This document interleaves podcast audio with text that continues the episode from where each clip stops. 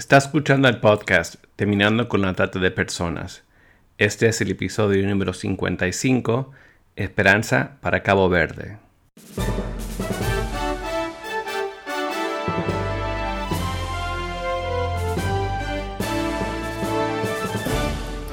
Bienvenido al podcast Terminando con la Trata de Personas. Mi nombre es Gilbert Contreras. Y mi nombre es Virginia Contreras. A través de nuestros episodios, que se emitirán cada dos semanas, buscaremos empoderarlo a usted con herramientas para estudiar el asunto, ser una voz y hacer una diferencia para terminar con la trata de personas. Buenos días Virginia.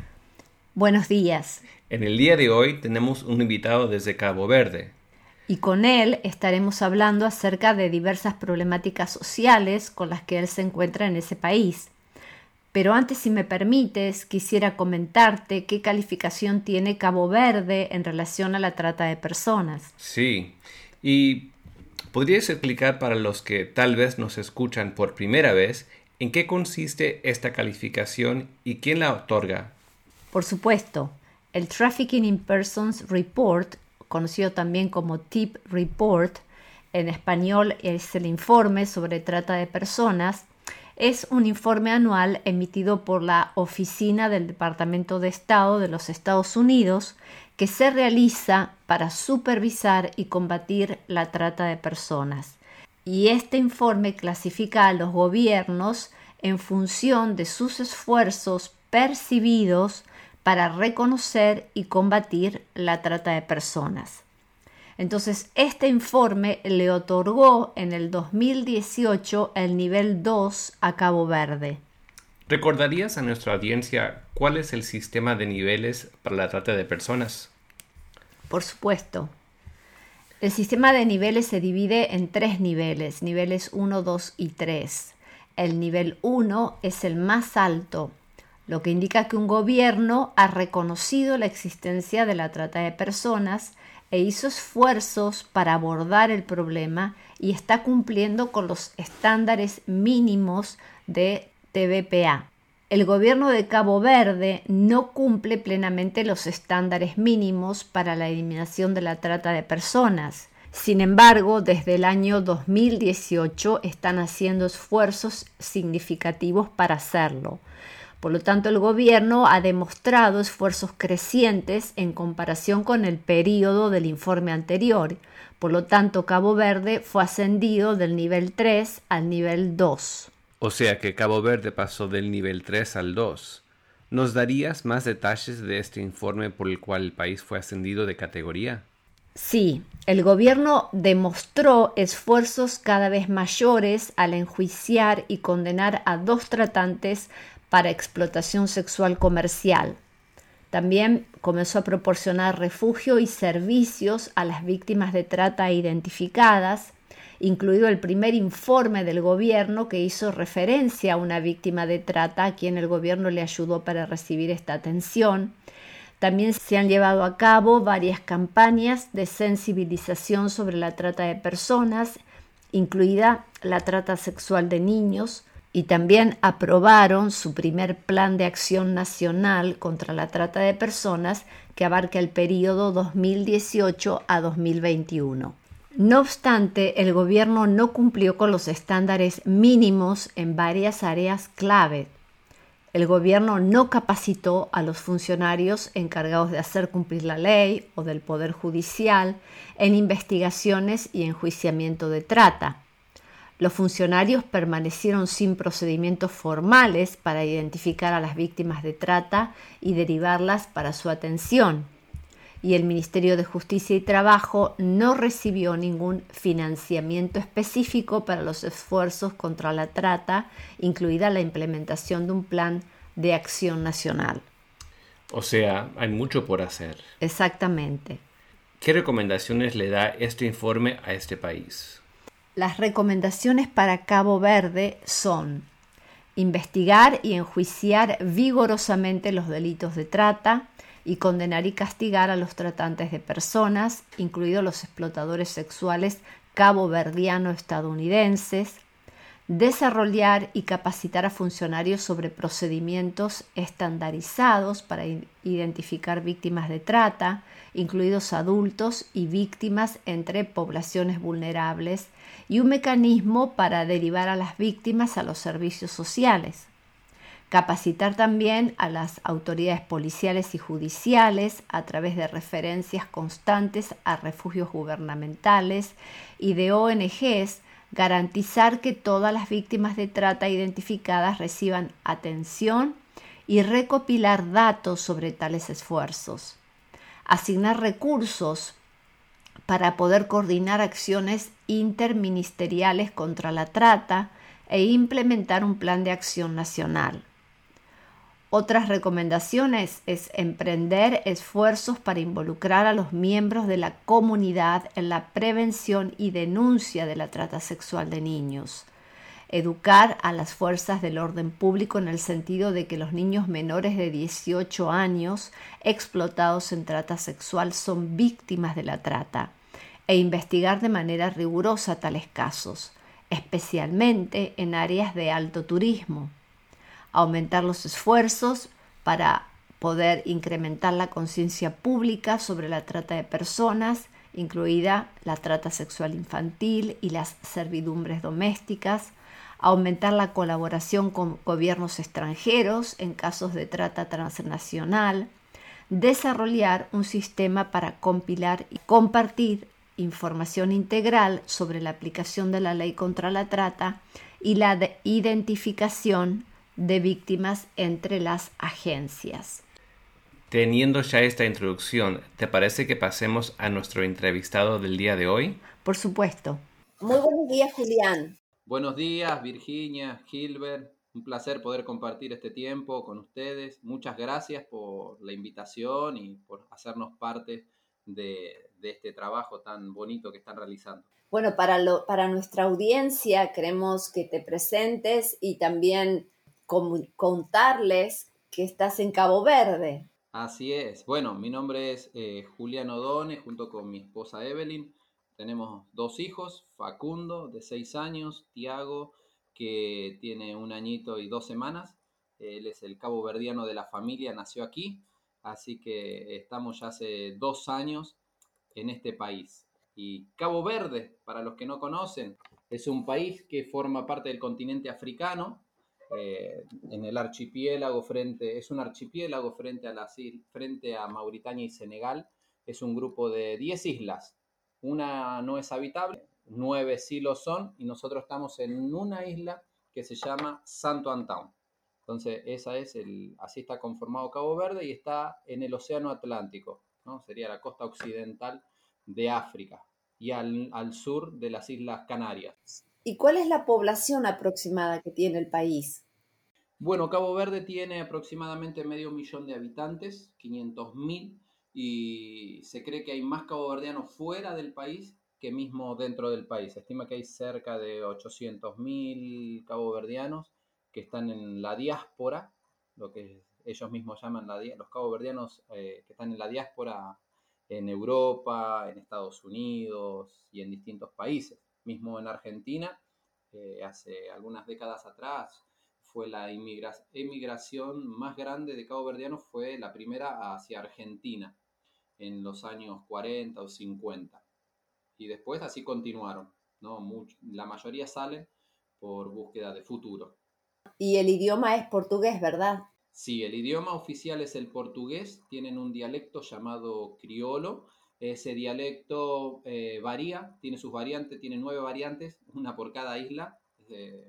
las islas del norte más o menos se entienden y las islas del sur, lo que se llaman las de Sotavento, eh, tienen ya eh, unas variantes mayores que casi no se comprenden. Pero el dialecto figura criolo, pero cada isla es como que intenta mantener una identidad y haciéndole alteraciones a la, misma, al mismo dialecto de ellos. Pero oficialmente eh, era colonia portuguesa, por lo cual heredaron el idioma portugués. Julián, ¿podrías también contarnos con qué realidad se encontraron cuando ustedes fueron a este país? Sí, nosotros al, momento de, momento que llegamos a esta, a esta nación, nos hemos encontrado con, dos, con una realidad que la tenemos que disociar, que es la realidad socioeconómica. Nos encontramos con un país con muchas dificultades desde el, desde el desarrollo económico, pero desde lo social, que uno solamente lo, lo aprende cuando llega al lugar, eh, nos encontramos con un alto índice de alcoholismo. En esta isla, por ejemplo, producen lo que se conoce como grogo, que es eh, eh, aguardiente. tienen caña de azúcar y es lo que más producen es aguardiente. Entonces tenemos un alto índice de alcoholismo a esa bebida, no a cualquier bebida. Y inclusive nos han informado de una empresa que hasta paga parte del salario con productos. Entonces, eh, eso ayuda a acrecentar eh, el problema de, la, de las adicciones, de, la adicción en este caso al alcohol. Claro. Eh, después, Santo Antón, que es la isla donde nosotros estamos, hace poco tiempo, hace unas semanas atrás, salió publicado que es la isla de mayor crímenes sexuales.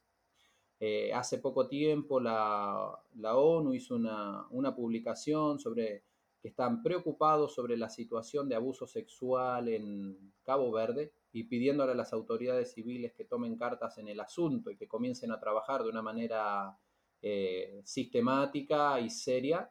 Eh, entonces, después de eso, de esa publicación, es como que se activaron un poquito las alarmas aquí, pero en el... Ahora, ¿El abuso sexual es intrafamiliar o, hace referencia tal vez a violencia de género y, violaciones? Bien, cuando, cuando esta publicación habla de crímenes sexuales, está englobando todo. Violaciones a menores, eh, eh, violaciones intrafamiliares y violaciones ya eh, de género, ¿no? Las violaciones como conocemos en el, hacia personas adultas pero a su vez está creciendo el índice de abuso a menores en esta isla.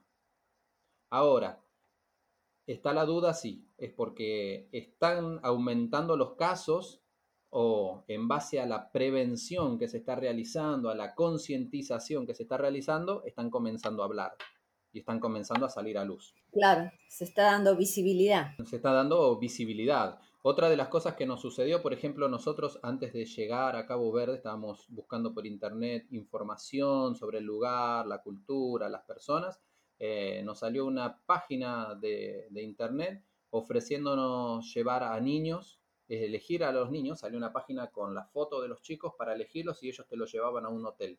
Eh, turismo sexual con menores. Cosa que hace poco tiempo le hicieron una pregunta al ministro de turismo de aquí, negando totalmente que había turismo sexual, pero bueno, nosotros tuvimos esa experiencia y sabemos que, eso está sucediendo en Cabo Verde hoy en día, que hay turismo sexual y, aberrante, es una situación aberrante, pero eso, el agravante que tiene que es con menores, dando a elegir.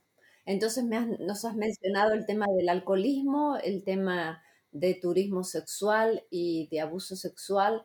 ¿Y qué más has encontrado? ¿Qué otra realidad? ¿Hay explotación laboral?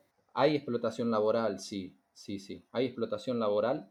Aquí el salario, por ejemplo, ahí en, la isla donde nosotros estamos, hay un hotel que es el, hotel top de la isla y tiene empleados que trabajan 8 eh, a 10 horas por día y, y cobran algo así de 100 dólares, un poquito más al mes, no más de eso. 100, 110 dólares por mes. Y, así hay otros eh, que nosotros hemos encontrado charlando con las personas a medida que vamos conociendo y haciendo amistades. Y, ellos están, eh, como es un lugar muy limitado económicamente, de desarrollo, de empresas, no hay, es muy limitado, entonces se tienen que adaptar a lo que encuentran. Entonces ahí está el, el aprovechamiento de la otra parte, ¿no? Como esto es lo que hay, si no, eh, las personas pueden, eh, pueden irse.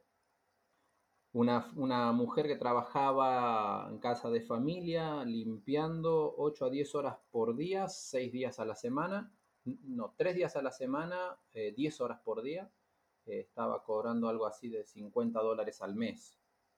Entonces, cuando uno charla con esas personas, realmente las personas están muy afectadas por toda esta situación.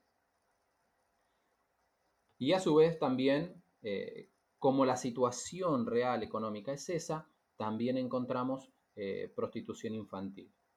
Chicas que por un perfume, por, un, por algo de muy bajo costo, ofrecen, digamos, se prostituyen.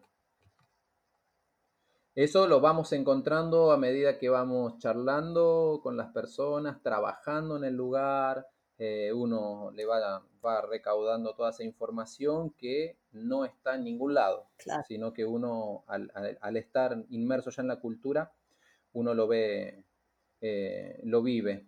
Y la otra realidad que también está ahí, van juntas, que es la realidad eh, económica, que Cabo Verde es un país que no produce cosas, entonces casi el 100% de las cosas, de, todo lo que se precisa para la vida diaria, viene de afuera. Eh, vienen carnes, vienen eh, verduras de afuera también, muy poco se produce en el país porque eh, Santo Antón está reconocida como una isla agrícola y hace tres años que no tenemos lluvias, entonces hay una sequía tremenda y no está produciendo, entonces lo que llega es de afuera, entonces es sumamente caro. Los, los salarios son muy bajos y el costo de vida es muy alto, sumamente alto. Hay, hay cosas que están a nivel de Europa, que porque te lo mandan de, países de Europa, llega a Cabo Verde, entonces el, costo del producto es valor europeo y el estilo de vida es cabo verdiano. Entonces eso aumenta la, marginalidad en las personas, en las familias eh, y, genera una situación muy lamentable. Y específicamente, ¿qué trabajo están haciendo hace dos años ustedes?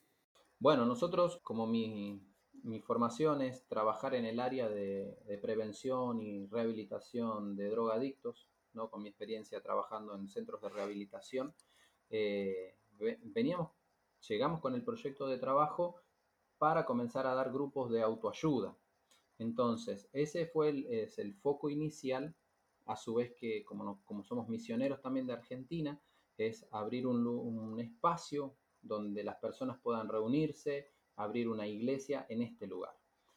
En base a ese trabajo que estamos realizando, nosotros estamos haciendo trabajo de prevención de abuso sexual infantil, estamos dando charlas en instituciones, estamos dando capacitaciones a jóvenes de otras instituciones que en el área de las adicciones, cómo prevenir, cómo hacer un abordaje, cómo tratar a una familia que tiene problemáticas de adicciones o a los jóvenes, eh, ayudarles a hacer un abordaje, ¿no? Eh, dotarlos de herramientas para que ellos puedan salir adelante y ayudar en esas áreas también. Entonces, estamos dando charlas para padres también en lo que es prevención de abuso, cómo cuidar a sus hijos, a sus nietos, por ejemplo, porque Muchos de los chicos viven con las abuelas porque los padres han salido, se han ido de Cabo Verde eh, en busca de trabajo o por otros objetivos y, y dejan a los chicos a, cuidado de abuelos, vecinos.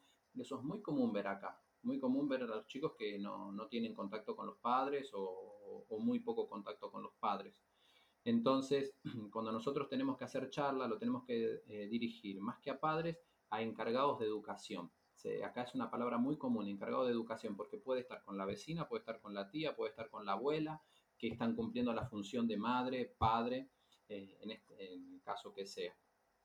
Y una pregunta, Julián, ¿ustedes esto lo hacen en un espacio que tienen o también eh, en lugares públicos los han invitado, en colegios? Nos han invitado de lugares públicos. Eh, y también en nuestra iglesia lo hacemos. Eh, comenzamos haciéndolo en lugares públicos y haciéndolo en una institución que, es el Instituto Cabo Verdiano de Niños y Adolescentes, que tienen un centro que trabajan con niños que están en riesgo, entonces, eh, que fueron a víctima de abuso o están en un contexto que pueden ser víctimas de, abuso. Claro. Entonces, eh, el primer lugar que comenzamos a trabajar fue con ellos. Comenzamos, fuimos a charlar, nos presentamos y le ofrecimos ayuda, entonces comenzamos, comenzaron ellos a coordinar charlas con padres o encargados de educación de esos niños que ellos tienen en el centro de día, que van todos los días los chicos a ese lugar. Entonces ahí comenzamos a hacer una eh, capacitación para padres, capacitación para los niños, eh, en el área de abuso sexual infantil y también en el área de las adicciones. Eh, cuando son niños, lo que yo hago es promoción, o lo que nosotros hacemos es promoción de la salud. Es decir, cuando es a temprana edad, que se puede hacer prevención de vicios, de drogas, eh, no, no se habla directamente de lo que es el consumo en sí, o, de las consecuencias, o cómo se consume tal o determinada droga, si es dura, si es blanda. Eh, lo que se hace es promoción de la salud. Entonces lo que hacemos es fomentar en ellos y generarle en ellos el estímulo para tener una vida sana y para desarrollar una vida de deporte, una vida lejos de cosas que puedan eh, ellos lamentarlo en el futuro. Sí se puede hablar de consecuencias, no de cómo es el, el hecho en sí. Claro. Ya que estás mencionando este tema, entre cuando habíamos hablado de las realidades, quedó pendiente hablar si es un lugar de consumo de drogas y qué tipo de drogas se consume. Hablamos del alcohol, ¿no? En cuanto a abuso problemático de sustancias. Sí, el número uno eh, es el alcohol. Inclusive hay campañas ahora que están lanzando más alcohol, eh, menos alcohol, más vida. Eh, pero también hay otras drogas. Puntualmente en la isla donde nosotros estamos, el consumo de drogas, como puede ser cocaína y otro tipo de sustancias, eh, es muy acotado, no es algo que esté desmadrado en este lugar puntualmente. Sí en otras islas, pero en este lugar no, porque el contexto social todavía no, es como que no tiene las condiciones para que eso crezca. Todavía está muy, eh, es chico todavía el lugar. Claro. El lugar es chico, la ciudad es chica, entonces como que está medianamente controlado. Sí hay casos de consumo, pero no hay casos como, eh, como los que se conocen de, de, consecuencias que causen ese consumo de tráfico en este lugar. Pero sí hay, hay, consumo de drogas y se está aumentando ahora en los jóvenes de las, de las escuelas, que hay un solo secundario, que es una escuela técnica, que asisten más de 1.500 adolescentes y jóvenes, y ahí está, está creciendo el consumo de marihuana por lo cual nosotros tenemos ya preparado un proyecto de prevención en el área educativa para poder hacer ese abordaje correspondiente eh, en las escuelas, como por ejemplo eh, en esa escuela técnica. Claro.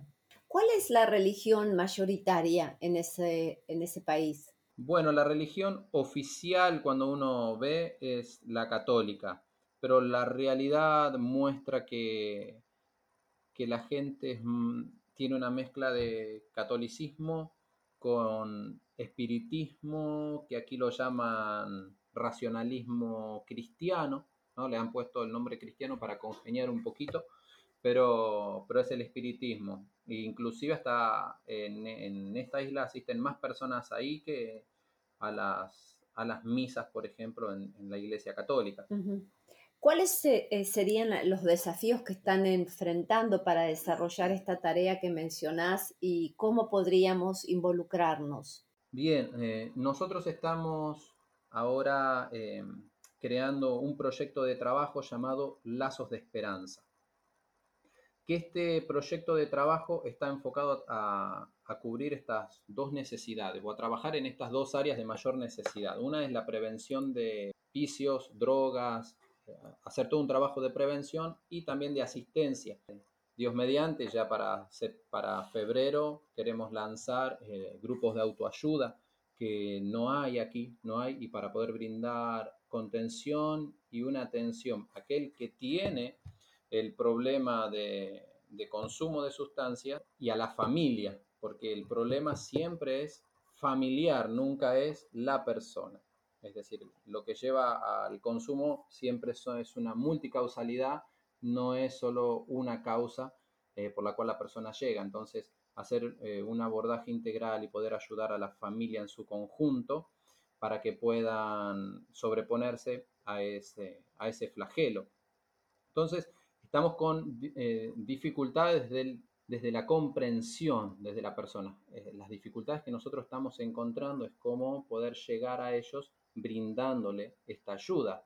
Porque, por ejemplo, tenemos el caso de un joven con problemas de drogas y con depresión también, y, no, y a la familia no hay manera como de hacerla reaccionar de la gravedad de la situación de su hijo. Ellos entienden, dicen que sí, pero no hacen eh, nada de lo que tienen que hacer para ayudarlo, ¿verdad? Ellos solamente le dan una, una medicación y creen que eso es la cura definitiva para su hijo. Entonces está medicado, pobre, apenas puede hablar, algunas veces yo he estado con él, apenas puede charlar y y, piensan que eso es. Entonces, tenemos una dificultad desde, desde la comprensión, desde llegar a ellos y hacerles comprender la necesidad que tienen, ya sea ellos o la familia o algún miembro de la familia. La otra área de trabajo es la prevención de abuso sexual infantil. Eso, este, este trabajo que estamos creando, este proyecto de trabajo llamado Lazos de Esperanza, se va a estar enfocando para desarrollar esta tarea en las escuelas, los barrios, en, las instituciones públicas, privadas, para poder brindar información, porque sabemos que debemos informar. Lo mejor que podemos hacer en esta etapa es informar desde temprana edad. Es por eso que queremos eh, enfocarnos en chicos de temprana edad, para poder brindarle a ellos la, capacitación que necesitan o la información que ellos están necesitando para poder poner en palabras cosas que aquí eh, suceden y, se callan o se toman como natural, está todo naturalizado. Por ejemplo, hay juegos sexuales con niños y para ellos es natural que venga un adulto, le juegue y le diga, ay, ¿qué tenés ahí abajo del pantalón? Eh, nosotros lo hemos visto, nos ha pasado. Mm. Es, es, una situación muy compleja. Nosotros, por ejemplo, estábamos trabajando con una familia, visitándola, una familia con ocho hijos, mucha necesidad y siempre estamos eh, visitándolos, ellos eh, guiándolos, aconsejándolos, trabajando con ellos. Y nuestro hijo Facundo estaba a cuatro metros nuestro, como mucho. Y en un segundo había aparecido uno que le empezó, estaba Facundo, tenía seis años, con otro chiquito de seis años y otro de, nueve. Empezó a decirles, ay, ¿qué tienen ahí abajo? ¿Qué tienen ahí abajo? Y les quería tocar. Y los demás niños lo, lo veían como una eh, gracia, como que era algo divertido. Y Facundo se puso muy mal y, se, y, después nos contó, pero fue un descuido de un segundo, porque nosotros siempre lo tenemos a la vista. Tremendo. Entonces, sabemos que esto es algo que no, no, respeta lugar, no respeta nada, puede suceder a cualquiera, en cualquier lugar, en cualquier institución, eh, por lo cual siempre debemos estar, estar preparados que muchas veces relacionamos que el abuso sexual es solo con acceso carnal, ¿verdad? Y hay otras cosas que hacen a lo que es el, abuso, el abuso sexual, como es, la, por ejemplo, la coerción, que no es solamente violencia física, sino también una presión que el adulto ejerce, una manipulación, engañándolo mm, al, menor, ¿verdad? Ejerciendo la eh, eh, esa autoridad que él tiene como adulto para someterlo e inclusive hasta hacerlo sentir culpable a aquel menor de que lo que está pasando fue por provocación del mismo. Entonces, eh, estamos eh, en este proceso de lo que es concientización. El trabajo de concientización realmente es importante. En el próximo episodio seguiremos con la entrevista con Julián Udone y el trabajo en Cabo Verde. No deje de visitar nuestra página web terminando con la para ver los recursos de este episodio. Los esperamos en la próxima.